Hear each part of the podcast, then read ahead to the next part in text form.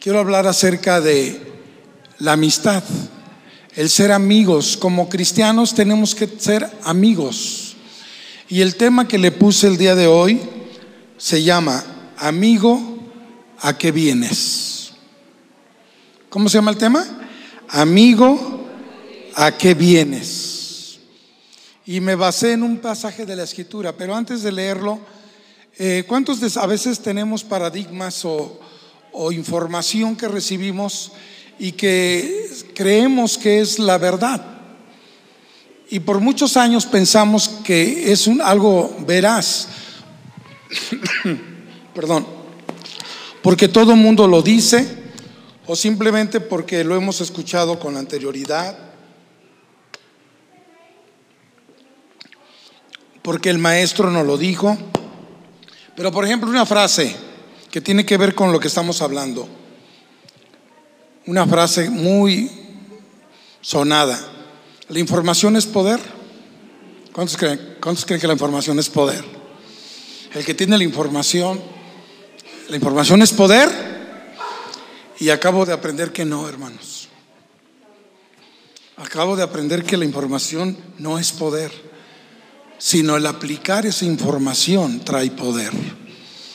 Es la información que se haga en nosotros formación, que nos forme, que nos sirva de algo lo que recibimos de la palabra. En este caso, la palabra de Dios.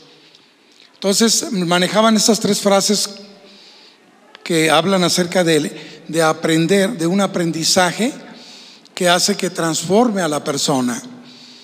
¿Verdad? Es un proceso de aprendizaje. Yo recibo información o conocimiento y lo aplico a mi vida. Eso es sabiduría. Conocimiento, sabiduría.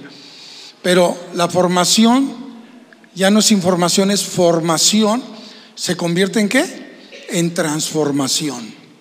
Ahora digan conmigo, información, formación y transformación. Hermanos, Jesucristo es el perfecto maestro que conoce todas las ciencias del mundo. Él es el sabio de los sabios. ¿Cuántos lo creen? Y Dios nos ha dejado su palabra que es sabia y que la gente se impactaba por la sabiduría que estaba plantada en el libro de Dios. Es sabiduría, es la práctica que nos permite ser transformados y recibir el consejo divino. La Biblia dice que Dios, Jesucristo, es el consejero. Dice el Dios fuerte, el Padre eterno, el príncipe de paz. Pero también dice la palabra que consejero. Y lo que quiero darles ahora es un consejo, hermanos, acerca de lo que es la amistad. Vamos a leer la escritura, por favor, en Mateo, capítulo 26. Curiosamente es el pasaje que leí cuando tomamos la Santa Cena, del mismo capítulo, Mateo 26, versículo 50.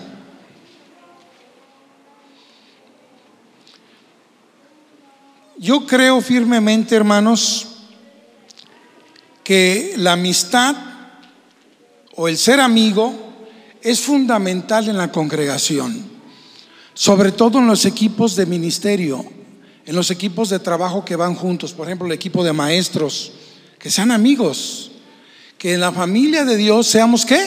Amigos, pero amigos verdaderos. Y, el, y la amistad tiene muchas áreas de, de, o elementos, factores que necesitamos analizar. Y yo quiero en esta hora solamente explicarles poco, pero yo quisiera seguir hablando de esto que es fundamental. Miren lo que dice Mateo 26, 50. ¿Qué dice? Todos juntos, por favor. Y Jesús le dijo, amigo, ¿a qué vienes? Entonces se acercaron y echaron mano a Jesús y le prendieron. ¿Sí? Al que yo besare, le dijo a los soldados y a los principales sacerdotes, les dijo Judas Iscariote, al que yo besare. Enseguida se acercó a Jesús y dijo, salve maestro, y le besó. Y Jesús le dijo, amigo, ¿a qué vienes? Esta frase impacta, hermanos, porque sabemos que Dios mismo sabía perfectamente quién le iba a entregar.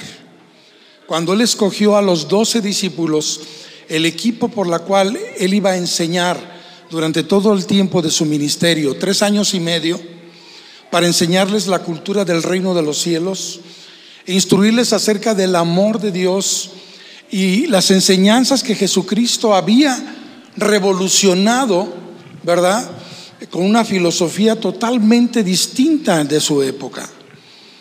Porque inclusive hasta los principales sacerdotes le perseguían o le acusaban en diferentes cosas que él enseñaba. Es lícito dar tributo al César porque estaban ellos rodeados a través del el cautiverio de los romanos. Estaban siendo cautivos y, y se les generaron tributos al pueblo judío. Y los romanos estaban allí en Judea. No estaban en Roma, ellos estaban en su país natal. Pero los que intervenían y conquistaron y invadieron fueron los romanos.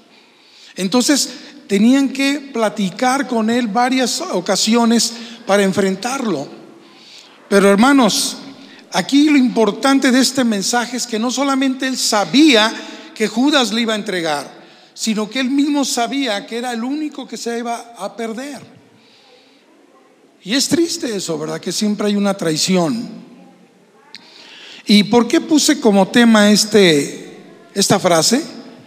Porque cuando nosotros nos identificamos con Dios acerca del amor que Él nos ha dado, empezamos, hermanos, con una comunión de amistad, como en un noviazgo. Cuando usted y yo nos acercamos a Dios, empezamos con una relación como de amistad. Nos reconciliamos con Dios, le habíamos dado la espalda al Señor y le pedimos perdón por nuestros pecados.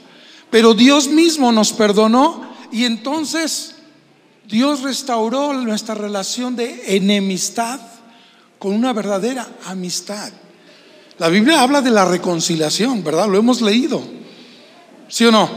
Lo hemos leído, la reconciliación con Dios. Porque estábamos separados del Señor. De tal modo que el nivel de amor comenzó con una simple amistad para luego tener un nivel de amor más profundo.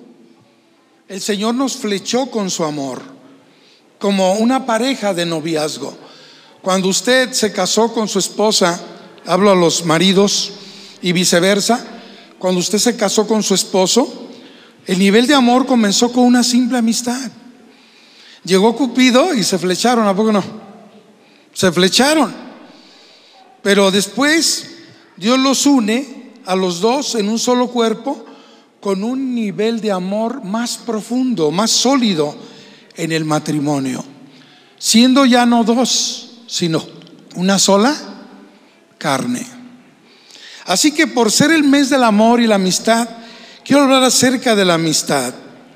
Sabemos que Dios, hermanos, establece una relación a nosotros de, de amor entre nosotros como iglesia nos llamamos hermanos, nos llamamos una comunidad cristiana donde debiéramos de convivir, comer juntos, invitarnos a comer, visitar al enfermo. Bueno, sabemos que son las virtudes cristianas, ¿no? Y no es que sean deberes cristianos, es algo que, que debemos de hacer, ¿por qué? Porque somos cristianos.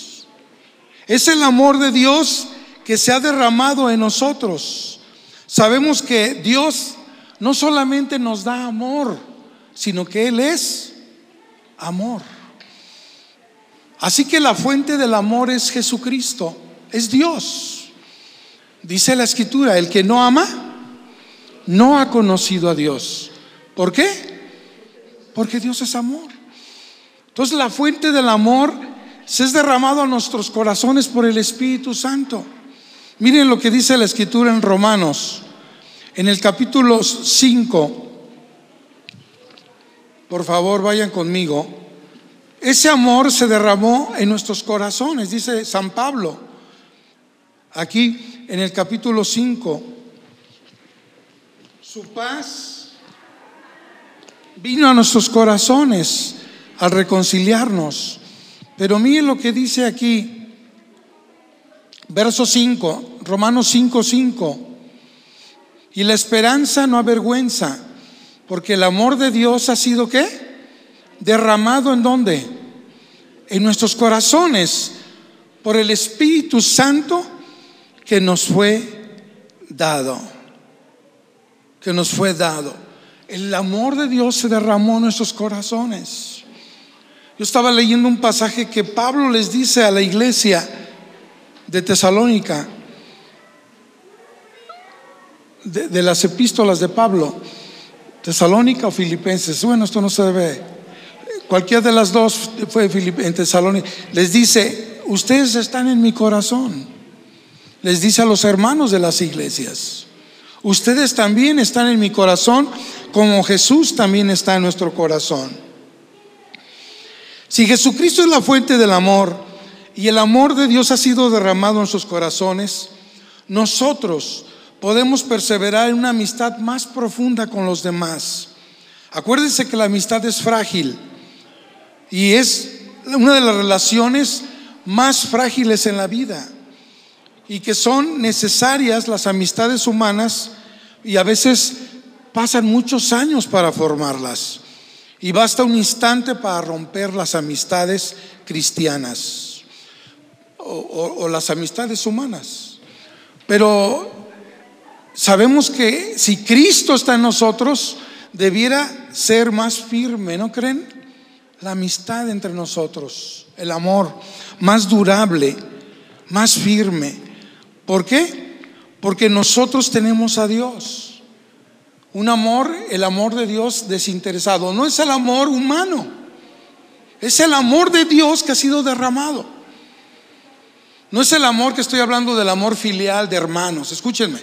No es el amor tampoco de, perdón, de, de matrimonio, de pareja, pero es el amor de hermanos en Cristo, por el amor que Dios nos ha dado. Miren lo que dice primera de Juan 3:16. Dicen que es la, la moneda, el otro lado de la moneda.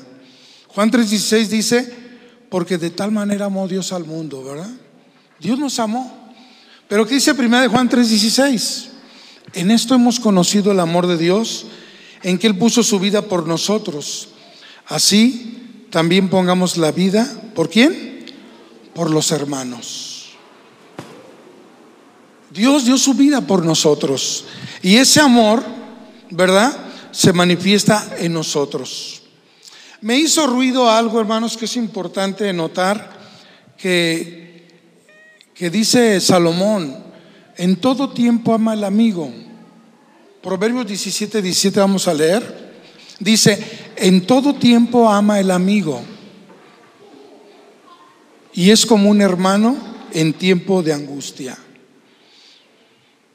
Yo les pregunto a ustedes, si somos hermanos y Él es nuestro Padre y nos hemos identificado en el amor del Señor, ¿por qué entonces a veces hay mucha discordia a veces. Alguien dijo, un pastor dijo, si más viéramos o, o, nos motiváramos en nuestras virtudes, ¿verdad? hermano, qué bueno, mira, estás aquí, qué, hermoso te ves, qué, qué, bien, qué bien, qué buenas, qué vienes, que eres fiel, y, y empezar a anunciar las virtudes de los hermanos, ¿no? Pero a veces ni nos conocemos, como decía hace rato. Entonces hace falta ese acercamiento, esa comunión que tenían los primeros cristianos, el amarnos.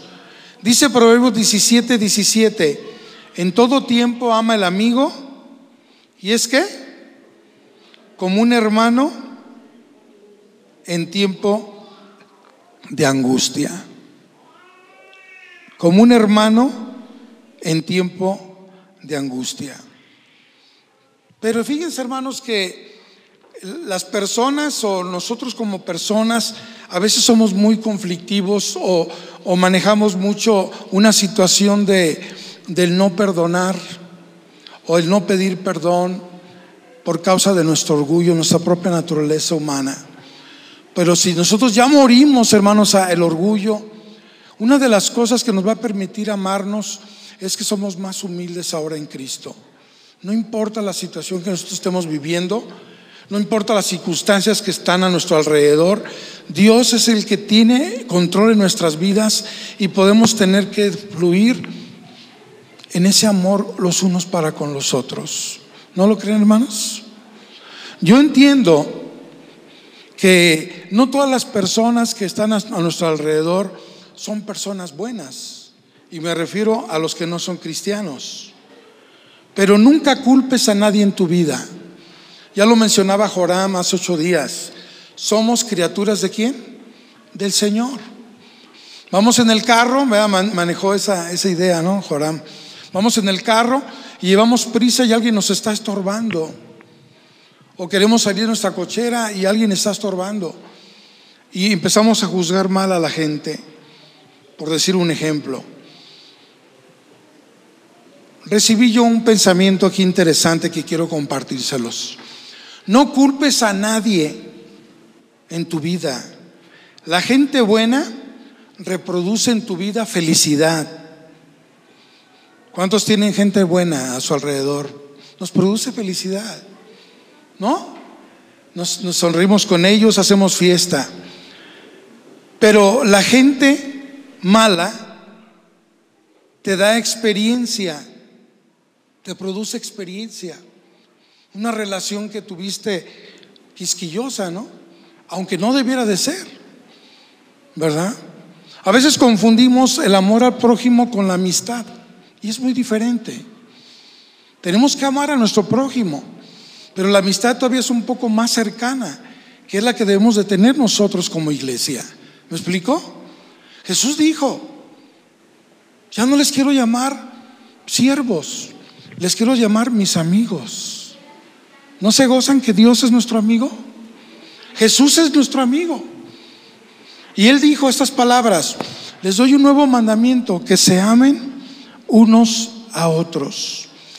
La gente mala te da experiencia para que no puedas tú ya tener situaciones de conflicto con otros. La Biblia dice, seguir la paz con todos y la santidad, porque sin estas dos cosas nadie verá al Señor. Y en cuanto a las relaciones interpersonales, dice el Señor, perdona como yo te he perdonado.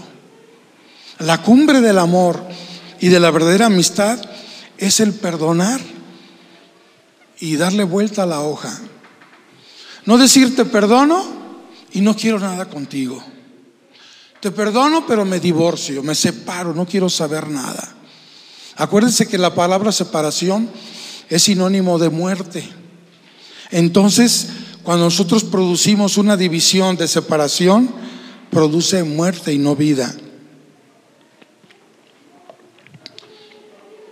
Alguien dijo que nosotros como cristianos somos menos sensibles a los sentimientos más profundos para no herirnos. O sea, estamos ya curados de las heridas, porque lógicamente estamos necesitados de amor. Nacemos así con una necesidad de qué? De amar y de ser amados, de ser aceptados. Hay una necesidad, yo si les preguntara aquí, y es la pregunta del millón, del millón. La pregunta de que no todos tenemos amigos. Amigos o amigas, ¿verdad? ¿Cuántos amigos tienes? Es una pregunta, ¿no? Y, yo me he puesto a pensar como pastor, ¿tengo amigos pastores cercanos con siervos? Miren, la gente peor te ofrece una lección y la gente mejor te hace recordar lo que ha hecho contigo. Repito esta frase, nunca culpes a nadie, la gente buena reproduce felicidad, la gente mala te da experiencias, la gente peor te ofrece una lección y la gente mejor te hace recordar lo que ha hecho y es una motivación para tu memoria.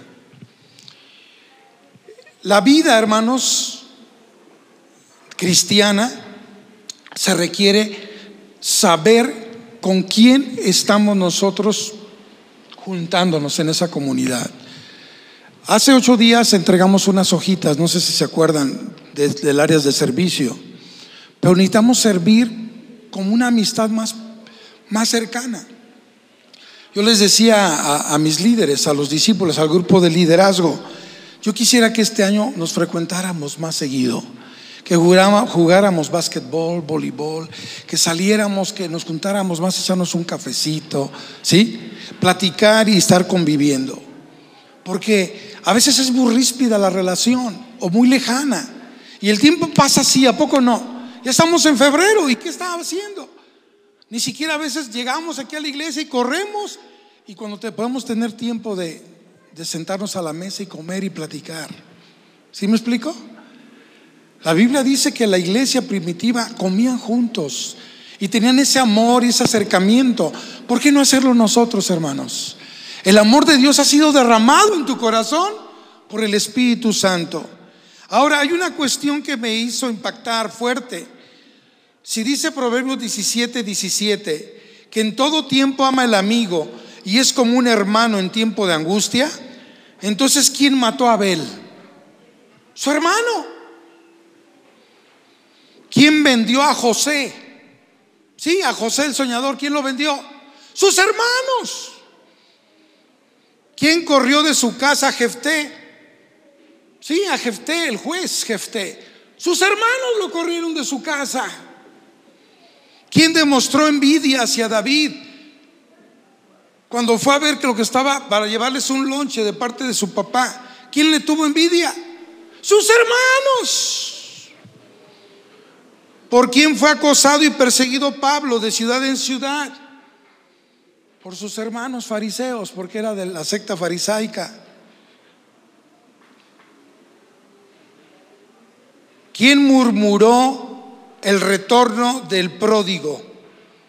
¿Quién murmuró el retorno del pródigo, del hermano pródigo? Su carnal. Jesús dijo, alerta, porque yo voy a poner división entre la familia. Va a haber situaciones de conflicto. A veces tu peor opositor serán los miembros de tu propia casa. Y el Señor nos alerta para que estén nuestros ojos abiertos si algo es, si algo pasa en nuestras relaciones de la familia, que es triste, porque sí es triste. Por eso yo le decía, Señor, pero si el sabio Salomón dice, que la amistad es como un hermano, porque hay problemas entre los hermanos.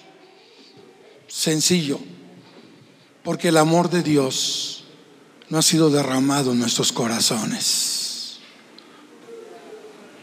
Necesitamos perdonar, romper, hermanos, aquellas cosas que nos permiten, eh, que no nos permitan distanciarnos entre nosotros. Miren, escribí algo en este, en este mensaje tan importante acerca de la amistad. Sabemos que cuando ustedes y yo estamos en el entendido de que los enemigos de Dios son enemigos nuestros. Si Jesús es mi amigo, vamos a poner así el ejemplo. Jesús ha dicho, yo soy su amigo en San Juan 15.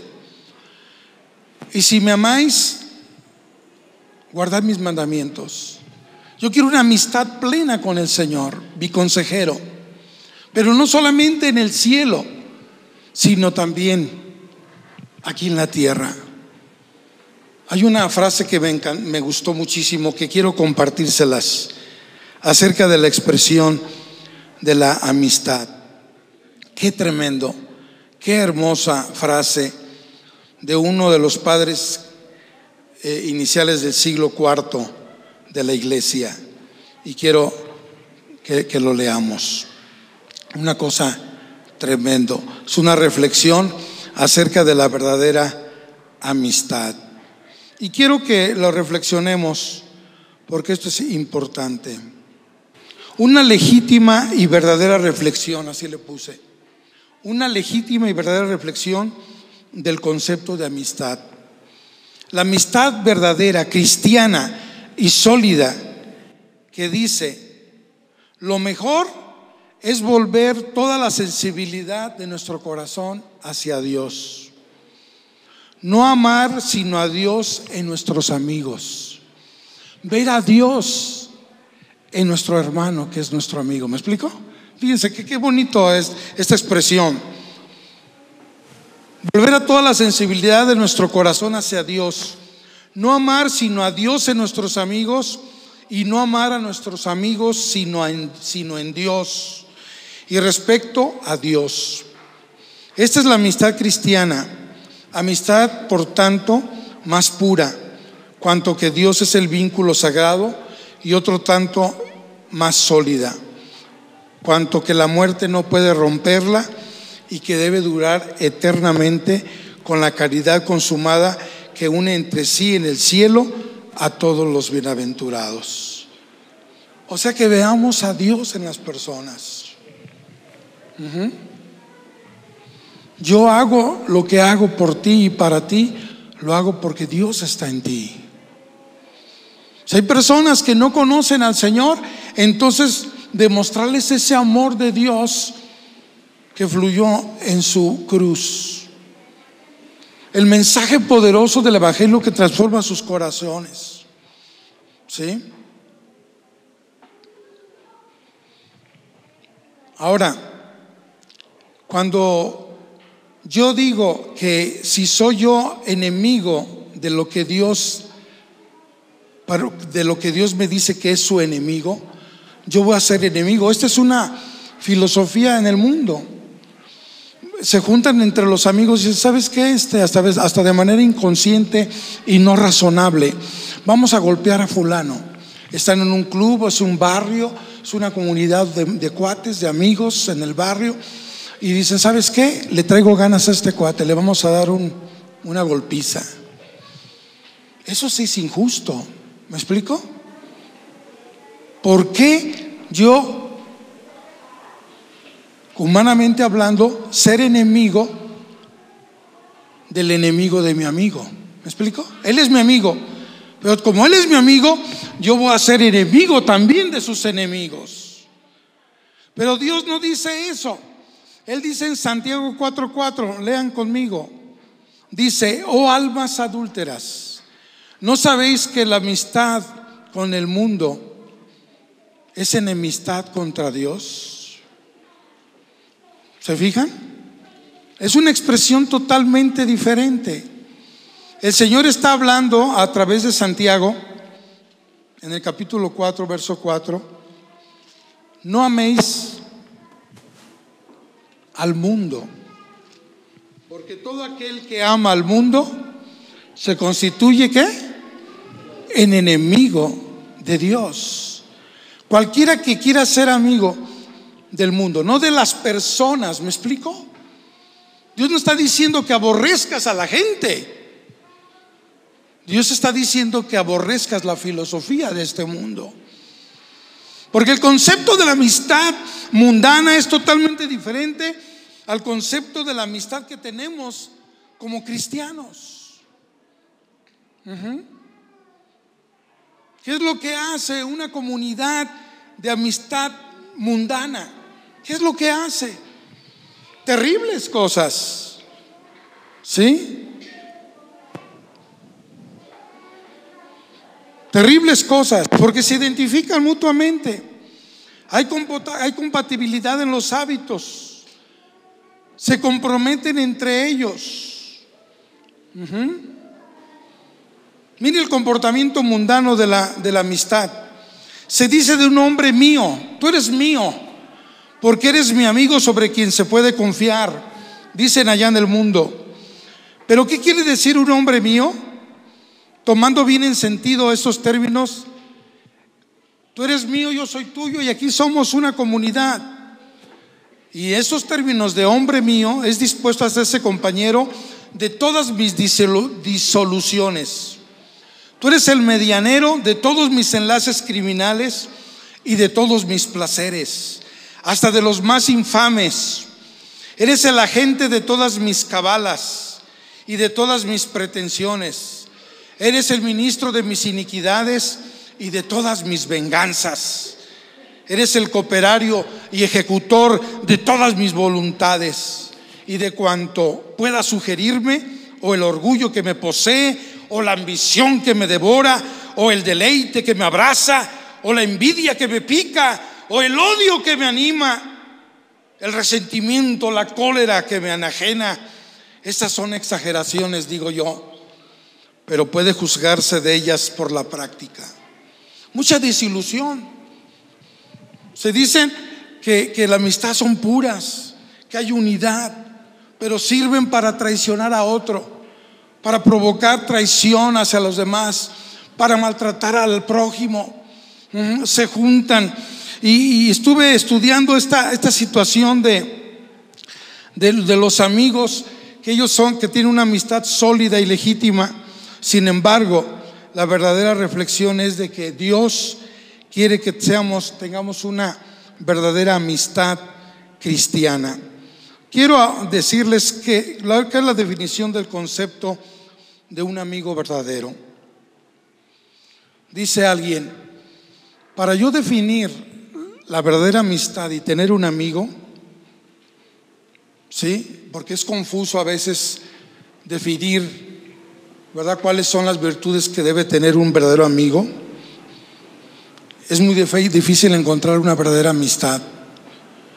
Dice, yo quiero un amigo verdadero y en tanto en cuanto se pueda, un amigo sincero. Y tal en el fondo del alma como lo es en las apariencias. Un amigo celoso por mi bien y desinteresado para sí mismo, que ame a mi persona, no a mi fortuna, a mi crédito o a mi esfera y todo lo que no soy yo, que no es mío. Quiero un amigo vigilante, preveniente, que me previene, compasivo, en quien halle yo consolación en todas mis penas, apoyo en todas mis desgracias. Un amigo fiel y sobre quien pueda yo confiar. Prudente y sabio a quien pueda yo consultar. Que sea capaz de conducirme, de ilustrarme Quiero un amigo recto, justo, equitativo, que me inspire la virtud y, que con, con quien yo pueda comunicarle algo útil y santamente.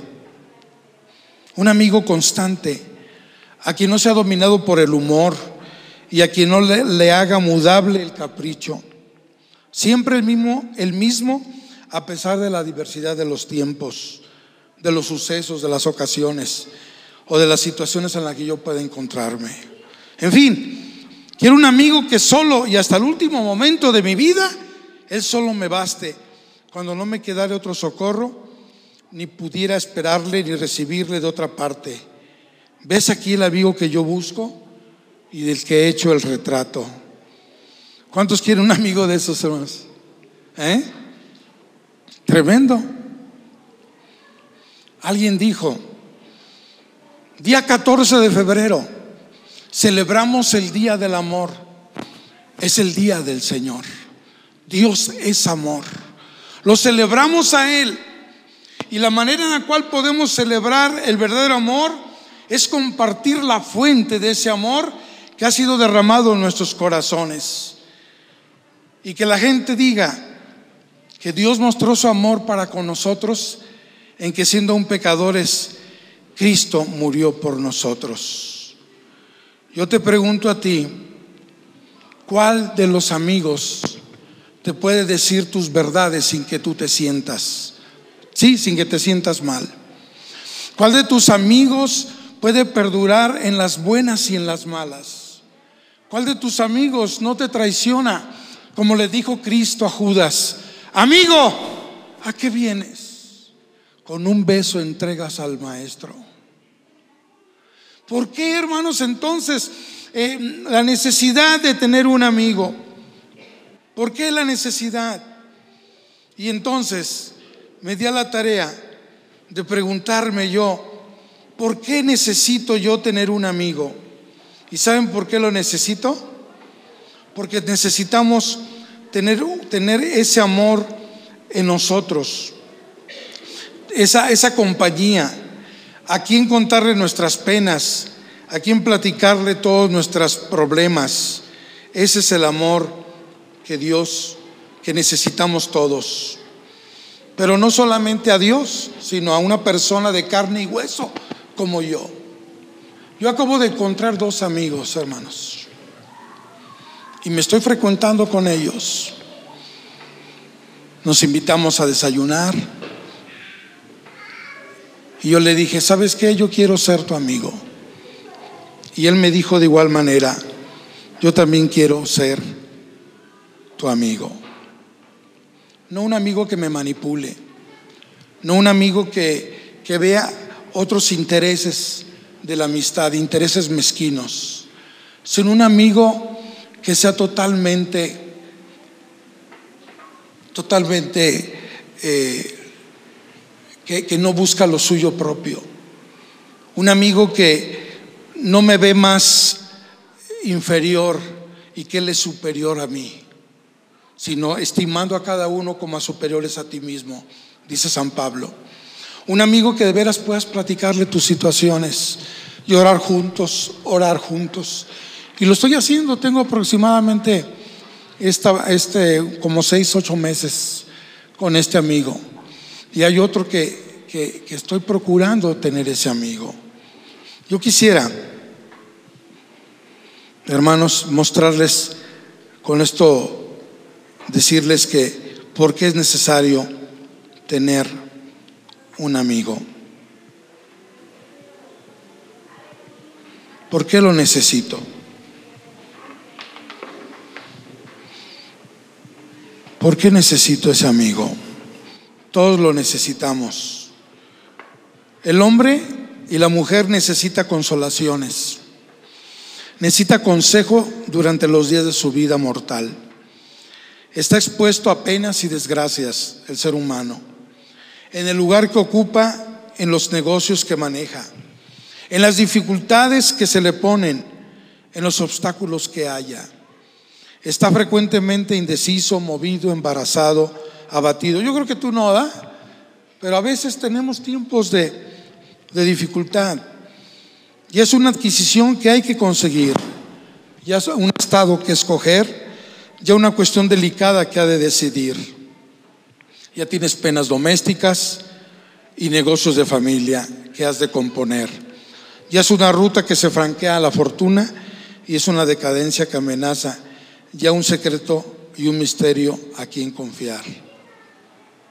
Ah, pero qué importante. Es muy difícil encontrar un verdadero amigo. Es difícil. Es difícil. Así que yo te invito, hermanos, de tarea, que oremos al Señor y que le digamos, Señor, yo quisiera tener un verdadero amigo.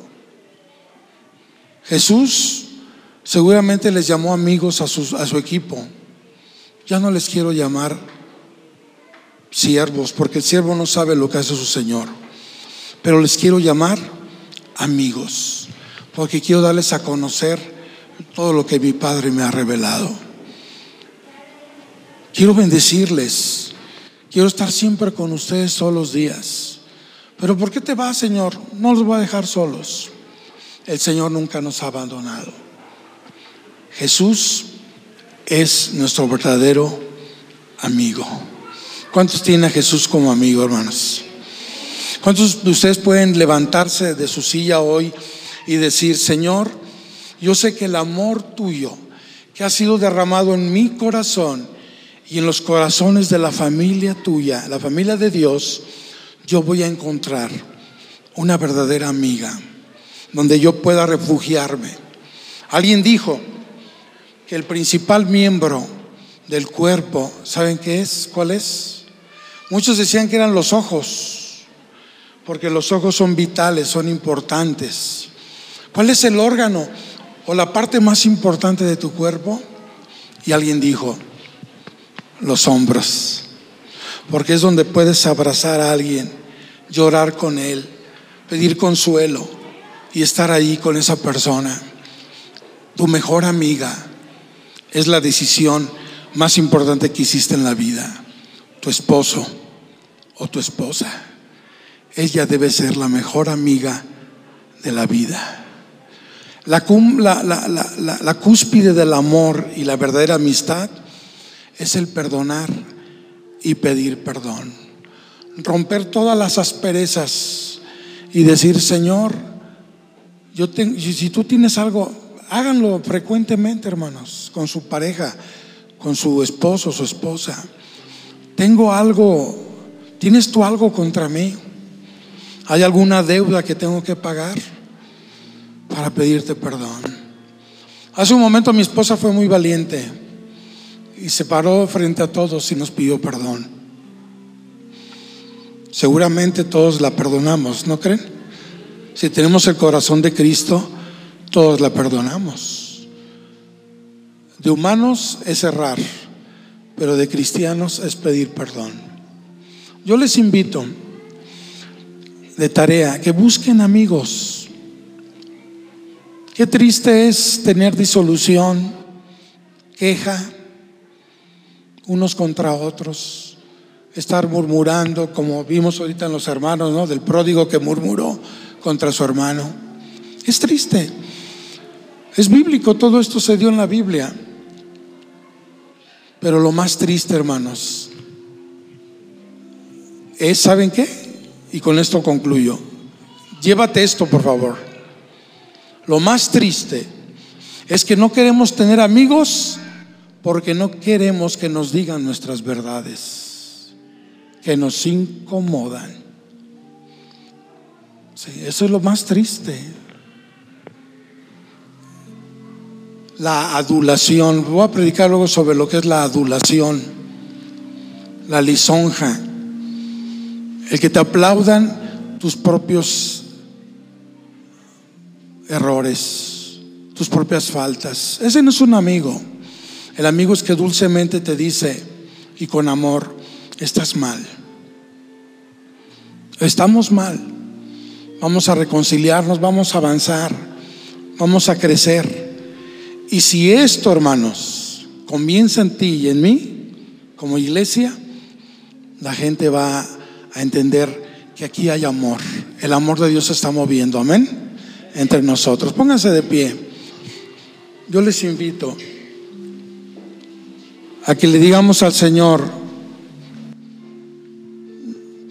yo soy enemigo de la filosofía del mundo, de la amistad mundana.